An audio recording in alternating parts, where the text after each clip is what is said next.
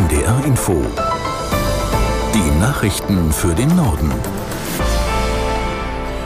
Um 19.33 Uhr mit Michael Hafke. Nach einem Schusswaffenangriff an der Karls-Universität in Prag ist die Zahl der Toten auf mindestens 15 gestiegen.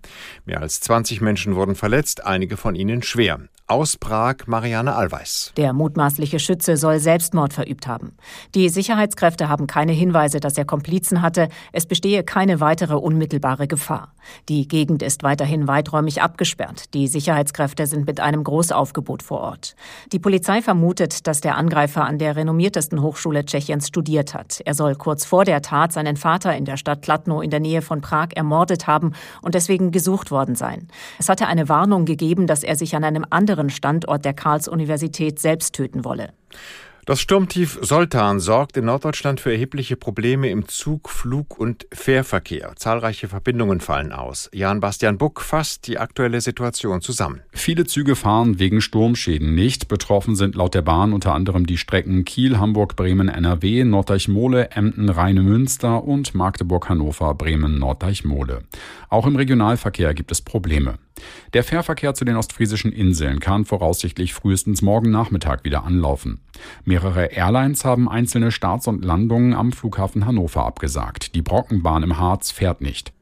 Die Verbraucherzentralen fordern ein Klimageld von 139 Euro pro Person, um die Bürgerinnen und Bürger zu entlasten.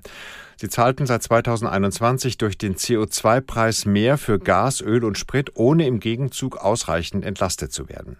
Der SPD-Vorsitzende Klingbeil rief Finanzminister Lindner auf, sich Gedanken zu machen, wie das im Koalitionsvertrag vereinbarte Klimageld eingeführt werden kann.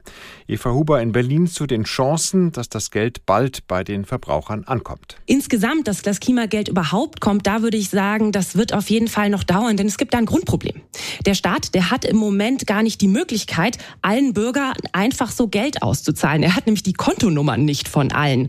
Äh, daran arbeitet das Finanzministerium gerade und Finanzminister Christian Lindner, der sagt, ja, wenn wir das dann haben, dann fangen wir mal an zu beraten, wie so ein Klimageld aussehen könnte.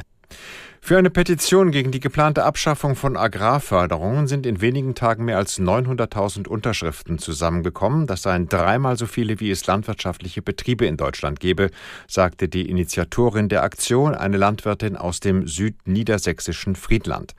In der Petition wird die Bundesregierung aufgefordert, die Steuerbefreiung von Kraftfahrzeugen in der Landwirtschaft und die Vergünstigungen für Agrardiesel beizubehalten.